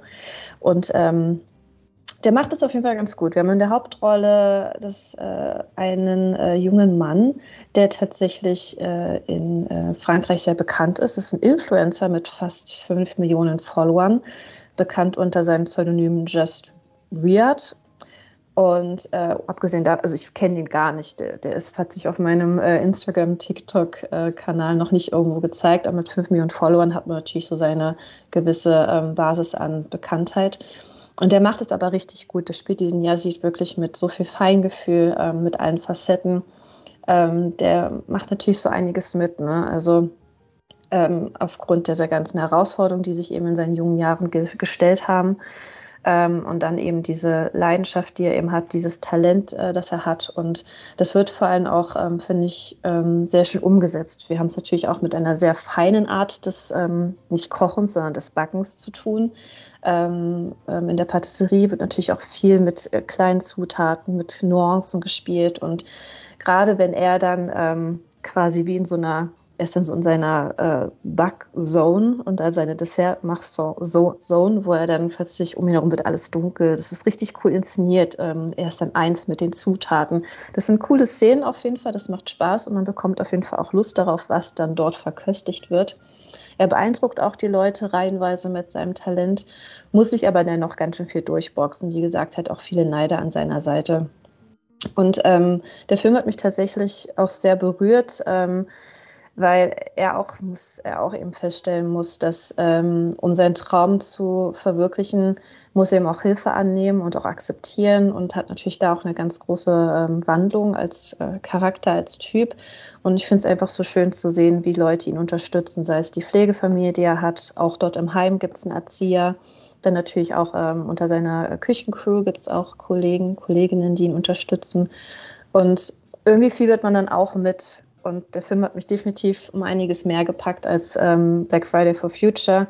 Ähm, ich habe mit äh, Yazits äh, Geschichte wirklich mitgefiebert und ähm, will natürlich auch am Ende, dass er irgendwie seinen Traum verwirklichen kann und eben die Sterne erreicht und ähm, die er sich so sehr wünscht und äh, kann den Film deswegen wirklich ähm, ans Herz äh, legen, weil es halt wirklich so ein, so ein schöner Herzensfilm auf jeden Fall. Doch, hat mich berührt gegen Ende. Ja, passt doch schön auf jeden Fall jetzt auch zwischen die Jahre. Ähm, ein bisschen warmherziges äh, und ja, nach all der Vollerei von Weihnachten ist man, glaube ich, sowieso gut gesättigt, äh, sodass man nicht irgendwie die, der, die Gefahr läuft, da zu hungern im Kinosaal, oder? Nee, das auf keinen Fall. Also. Äh, Wirklich schön, schön gefilmt. Es ist teilweise natürlich sehr überspitzt, was da so an Dramatischem passiert und ähm, gibt bestimmt einige Schlupflöcher, wo man denkt, na, das, äh, ob, er das, ob das wirklich alles so passiert ist, aber nichtsdestotrotz, man fiebert mit seiner ähm, Geschichte mit und macht auf jeden Fall Lust auf, auf Dessert. okay, wunderbar. Dann haben wir das also auch noch zum Dessert hier serviert. Äh, Sterne zum Dessert von Sébastien Tullard. Danke dir.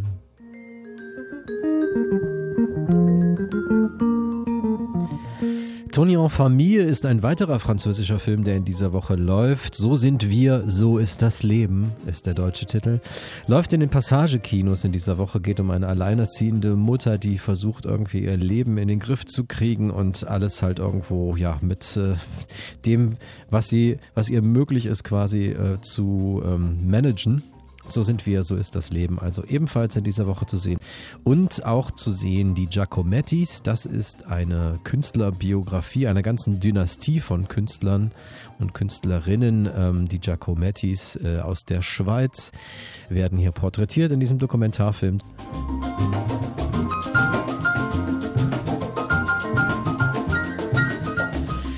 So, ich hoffe, ich habe jetzt nichts vergessen. Ich glaube nicht. Ähm, dann können wir Musik spielen und äh, unsere Sofa-Ecke einleiten. Und äh, ich hatte das schon richtig hier auf dem Schirm, ja? Ihr wollt Sophie Alice Baxter hören, ja? Right? Ja? Gut, alles klar. Gut. Äh, Murder on the Dance Floor. Bis gleich. Äh, lass uns erst nochmal zusammenfassen. Was haben wir alles? Wir haben einen toten, nackten Butler. Einen Gastgeber mit einem Fleischermesser im Rücken Und einen giftigen Skorpion, der über unsere Bettdecke krabbelt. Meinst du das Tierchen da? Ja, sein Biss kann sofort tödlich sein. Am besten überhaupt nicht bewegen. Wie lange nicht? Möglicherweise für den Rest unseres Lebens.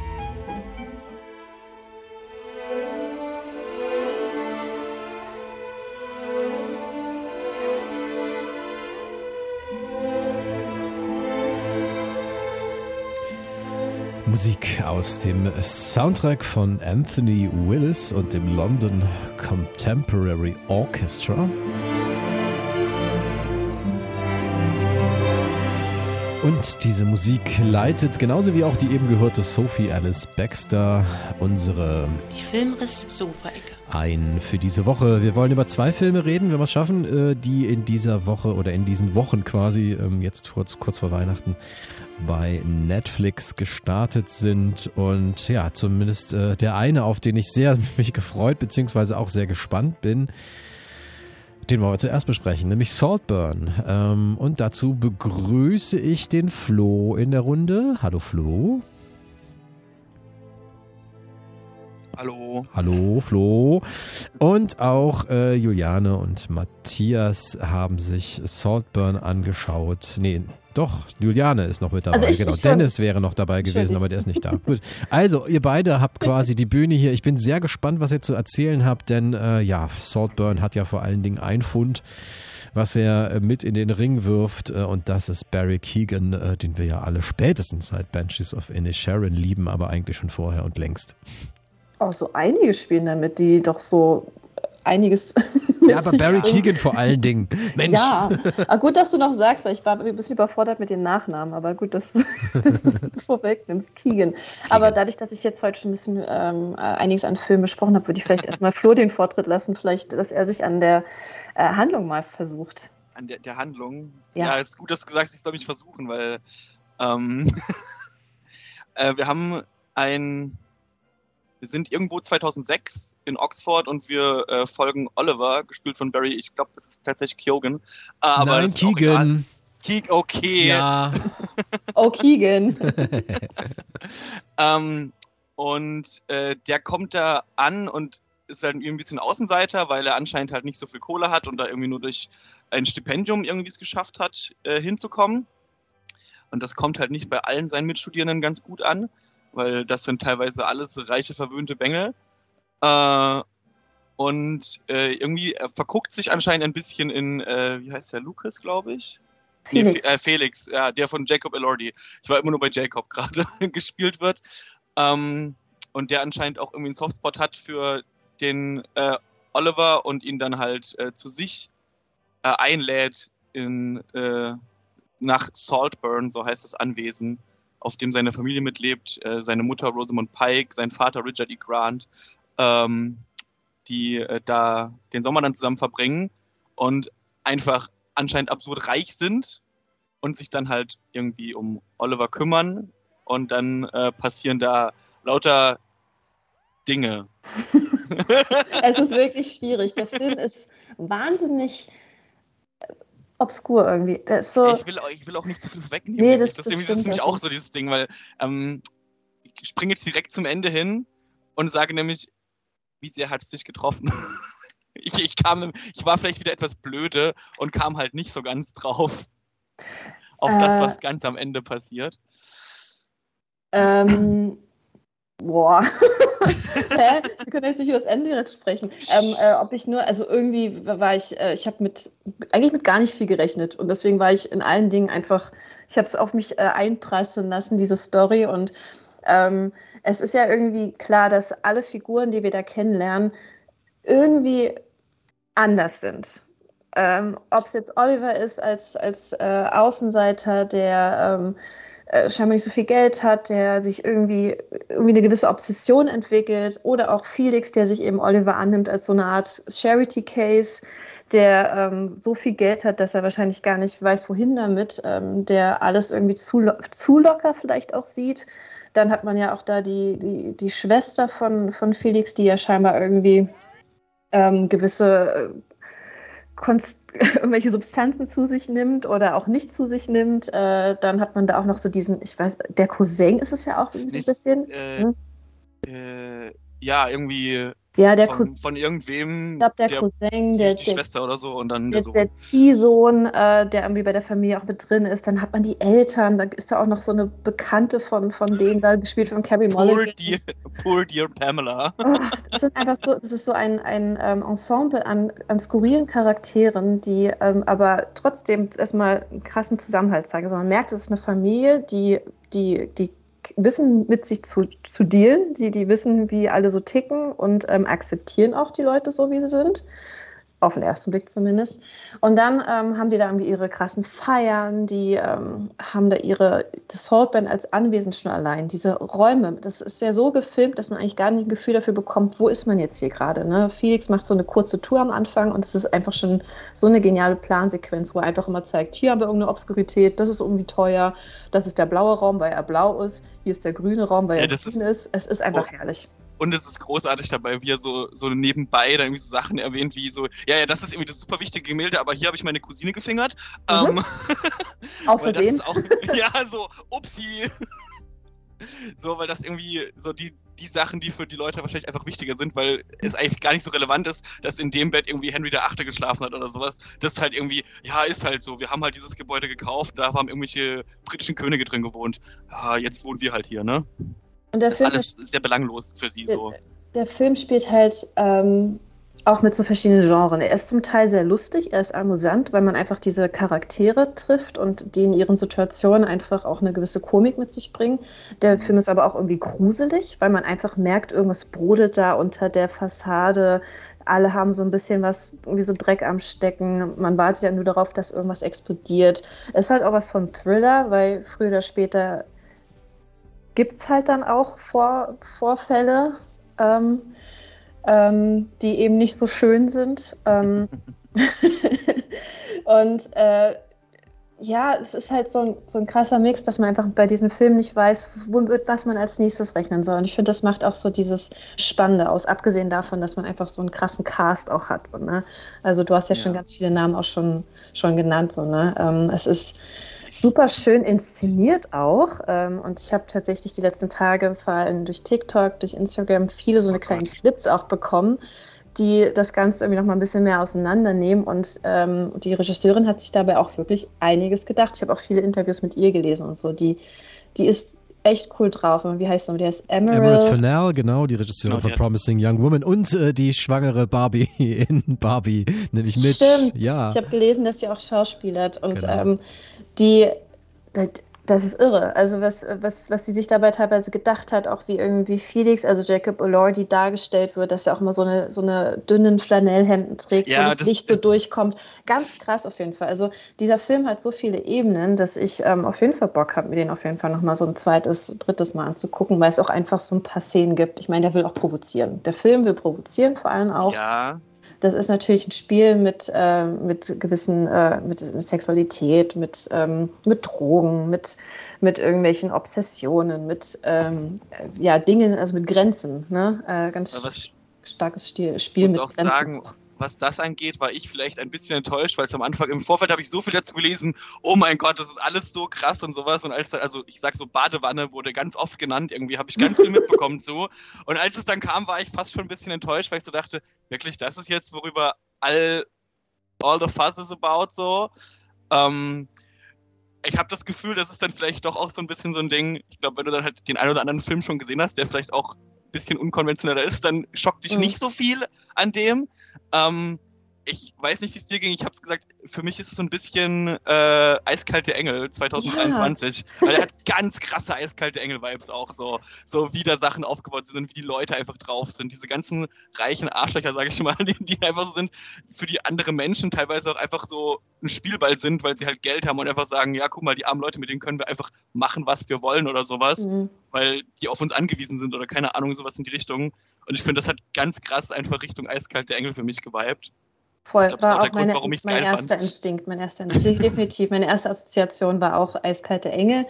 Ähm, ich habe tatsächlich vorher nicht so viel von dem Film gehört. Ich habe nur irgendwelche Videoclips gesehen, wo alle total fangirlen über Jacob Elordi, was ja auch ein schöner Mann ist. Der ist zwei Meter, fast, der ist fast zwei Meter groß, hat einen tollen Körper und der wird natürlich in den Filmen dargestellt als irgendwie der der Übertyp überhaupt und ähm, dachte irgendwie jetzt die ganze Zeit, das wird eher so ein keine Ahnung, so eine, eher so ein Romanzending, ähm, ähm, wo sich halt jemand hemmungslos in ihn verliert und da vielleicht dann eben ähm, Wege einschlägt, die er nicht einschlagen sollte. Ähm, und deswegen ähm, war ich dann immer mehr überrascht. Ich hatte auch sofort an ähm, Eiskalte Engel gedacht, einfach so diese, diese Gesellschaft, die da gezeigt werden und dieses zu viel Geld zu haben und nicht wissen, wohin damit und lang, einfach Langeweile haben, weil man eben alles machen könnte, was man machen möchte. So, ne? Ähm, habe aber auch viel irgendwie von der Inszenierung an ähm, Romeo und Julia mit Leonardo DiCaprio gedacht. Ähm, Gerade auch so diese Festlichkeiten, die sie da machen. Ähm, ich meine, halt, also, sag mal so, extravagant der, einfach alles. Genau. Ne? Ich meine, in der Mitte des Films ist noch der Sommernachtstraum ja irgendwie abgebildet. Mhm, deswegen, ja. da war ich es auch hat so. was viel Märchenhaftes auch auf jeden Fall drin. Ja, ich habe den ja nicht, ich habe den nicht gelesen, aber ich dachte so, ich glaube, wenn du den gelesen hast oder sowas, dann gibt die Szene wahrscheinlich noch mal mehr her potenziell, mhm. weil ich ja irgendwie, ich habe jetzt, auch, ich weiß nicht, wie viel du mitgekriegt hast mit den ganzen Sachen zum Labyrinth und so, weil es gibt, also ich musste auch direkt bei der ersten Szene, wenn sie durchs Haus gehen und er dieses Labyrinth am Fenster zeigt, hatte ich auch direkt so ein bisschen Shining im Kopf und daran ist es Mhm. wohl auch ein bisschen angelehnt, Ja. diese Szene, weil es ja dieses Heckenlabyrinth dann gibt und das spielt ja bei dieser Sommernachtsparty dann auch ähm, einen relativ wichtigen Punkt und auch, dass der ganze Film halt so ein bisschen mit Mythologie spielt und das halt kein Zufall ist, was für ein Kostüm Oliver an dieser Party anhat Mhm. und welche Figur halt im Zentrum des ähm, Labyrinths steht und die ist, äh, das ist, ich weiß nicht, ob du das gekriegt, mitgekriegt hast, äh, der Körper der Figur ist äh, äh, Barry Keegan. Mm, Das habe ich gerade ja auch so gelesen. Es ist, ähm, also es ist wirklich, äh, man kann viel reinlesen noch in diesen, ähm, diesen Film und, und es, wie gesagt, hat so einiges an, an Ebenen dazwischen. Deswegen, Ben, ähm, also äh, ich, ich hätte den Film, wenn wir jetzt nicht schon unsere Top Ten gemacht hätten, hätte ich den auf jeden Fall mit in die Top Ten genommen. Doch, das hat, doch, doch, Flo. Also, das ist okay, Meine ja? Meinung. also ich, ich, fand, ich fand ihn cool. Der hat mich echt ähm, krass unterhalten und gepackt und ähm, äh, ist, ist äh, war mal wieder was, ein bisschen was, was anderes. Ähm, ja. Ja, Hm. hat auf jeden Fall Spaß gemacht. Ja. Ja.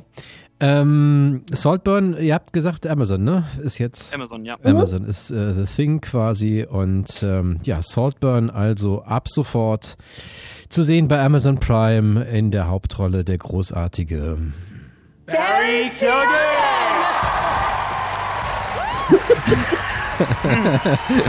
genau, ich äh, behaupte einfach mal das Gegenteil.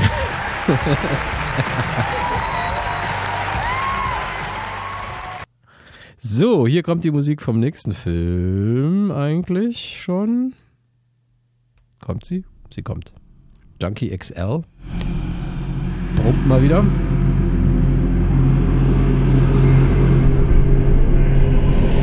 AKA Tom Holkenborg.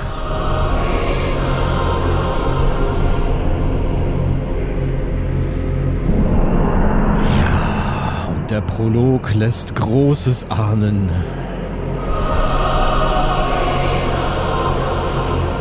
Und auch die Tatsache, dass der Film bei Netflix in zwei Teilen erscheint.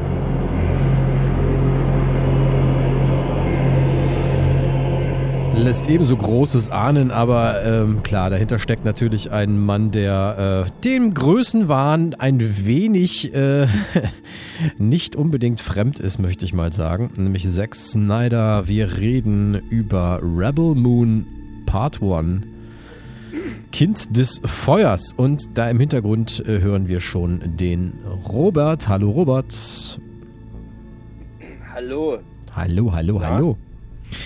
Ähm, schön, dass du noch dazugekommen bist, äh, trotz äh, Krankheit, aber die erwischt uns ja alle gerade irgendwie hier. Ähm, wir wollen reden über einen Film, auf den du dich doch ein Stück weit auch äh, doch zumindest ähm, gefreut hast, oder? Wir waren zumindest ein wenig gespannt.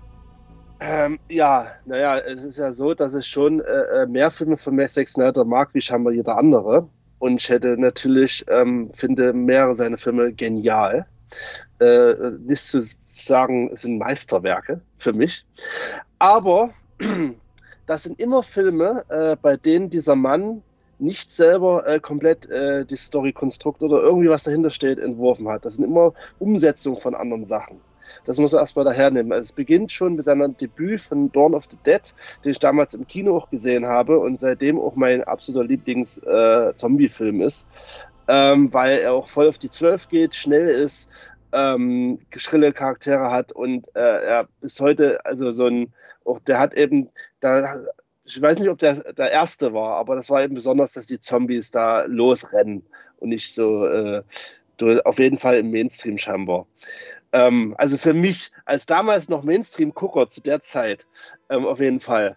Ne? Genau, dann kam 300 und so weiter. Watchmen, äh, einer der besten Comic-Verfilmungen, finde ich, die es so gibt. Und hat mich im Kino weggeballert.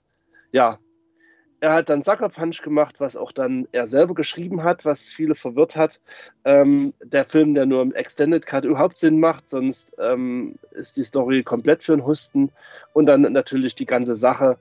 Er hat das DC-Universe äh, übernommen mit äh, Man of Steel und hat dann mit Batman v Superman und Justice League ähm, natürlich äh, den Rest gegeben, äh, die ich großartig finde. Aber ist egal, da wollen wir jetzt nicht drüber reden.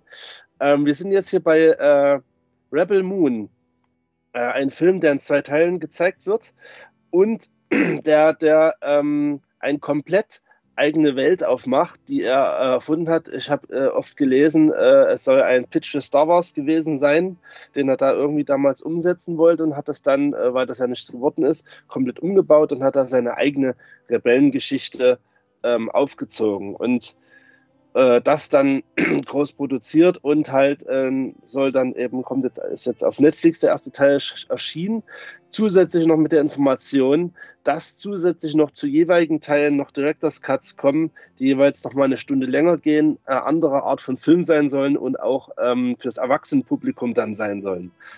so mit Gewalt und so weiter. Also eine R-Rated-Version. Und genau, das soll alles schon im Vorab äh, so produziert sein.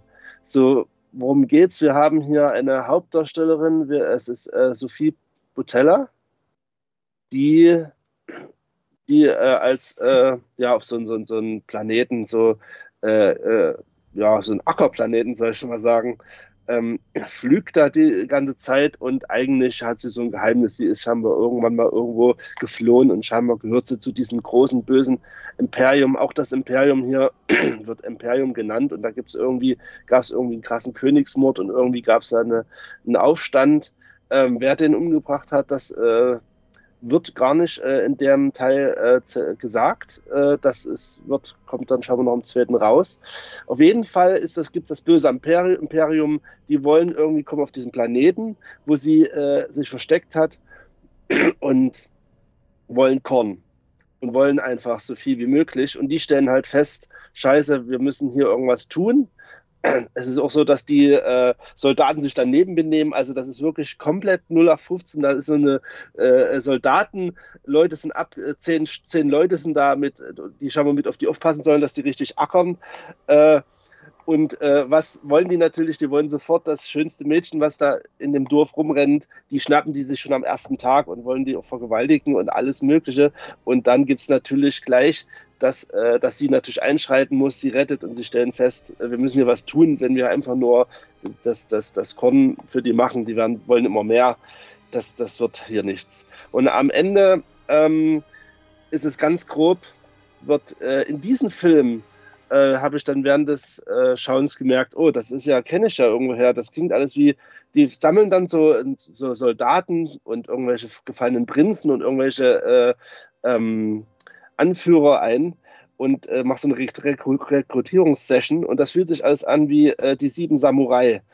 Also, dass sich so eine Gruppe dann vereinigt, um das Dorf dann sozusagen zu retten. Weil am Ende ist es, es ist zwar ein Planet, aber es geht um den, auf dem Planeten um ein Dorf. So, erstmal ist das jetzt grob, erstmal die Handlung so reingeworfen. Ähm, ja, dass es, dass es um eine Gruppe geht, die gegen das Imperium anstellen stehen wollen. Und äh, da haben wir noch auf unserer äh, Liste Dim Jim Honsu, der auch selber bekannt ist und dabei ist, äh, Charlie Hannaham, äh, sehr stark besetzt und als bösen Colonel da Ed Screen, den ich immer eigentlich sehr mag, der das eigentlich immer wirklich gut macht. Also von der Besetzung her kann ich nicht meckern von den Leuten. Ne? Aber das erstmal, äh, also vieles ist zusammengesetzt aus vielen Sachen, die man kennt. Das ist eben, ist nichts Neues. Und äh, bevor Matthias noch was sagen kann, er hat ja auch gesehen, ähm, ich, was ganz merkwürdig ist, ähm, ich sehe es gerade hier bei uns im Skype. Wir können die, den Hintergrund unscharf machen mit so einem Blurfilter. Und während der ganzen Zeit war der Unter Hintergrund so unscharf und manchmal verzogen, also so als wäre der unscharf und dann ein bisschen verdreht.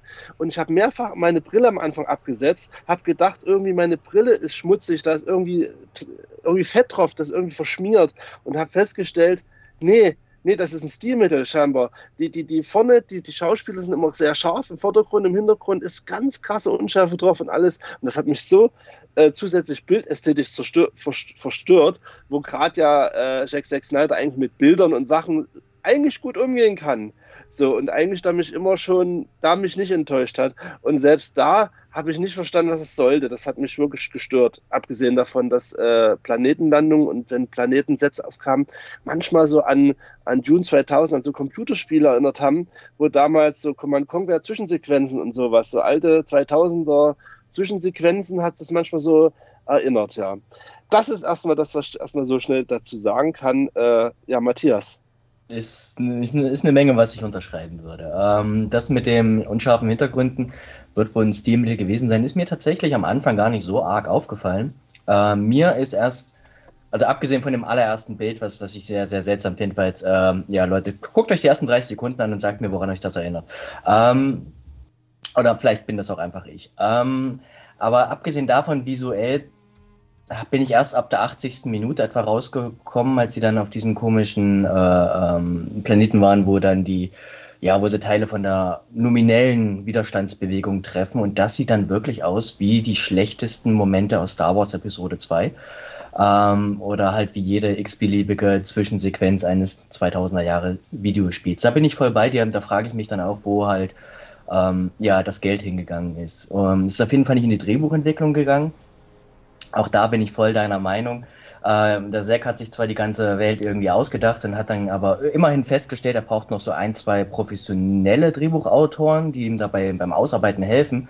Hat sich dann aber die Autoren von 300 Teil 2, Rise of an Empire, Act of Valor und Atomic Blonde, sowohl von ja, Army of Thieves, der jetzt auch nicht so, und Army of the Dead, die jetzt auch nicht so für Drehbuchkunst bekannt sind, Dayshift und John Wick 3 und 4. Also er hat sich da wirklich das Kompetenzteam schlecht hingeholt, was Charaktertiefe angeht.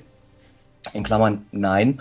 ähm, und das merkt man halt. Jede Figur ist wirklich die eindimensionalste Variante ihrer selbst. Äh, da gibt es keine Layer, da gibt's, die Bösen sind halt unglaublich böse, die Guten sind unglaublich gut und die ein, zwei zwielichtigen Figuren, die sind dann am Ende natürlich auch die zwielichtigen Figuren, die dann jemanden verraten.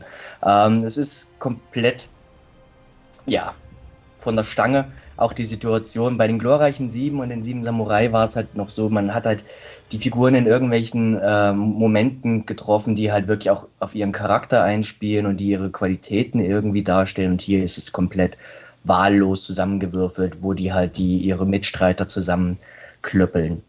Und insofern finde ich, Zack Snyder, äh, wenn das eine Idee war, ursprünglich für einen Star Wars-Film, hat er eigentlich einen relativ modernen Star Wars-Film gemacht. Ähm, es, die Special Effects sind all over the place, Charakterentwicklung ist komplett Hanebüchen, also das hätte durchaus ein Star Wars Spin-off sein können.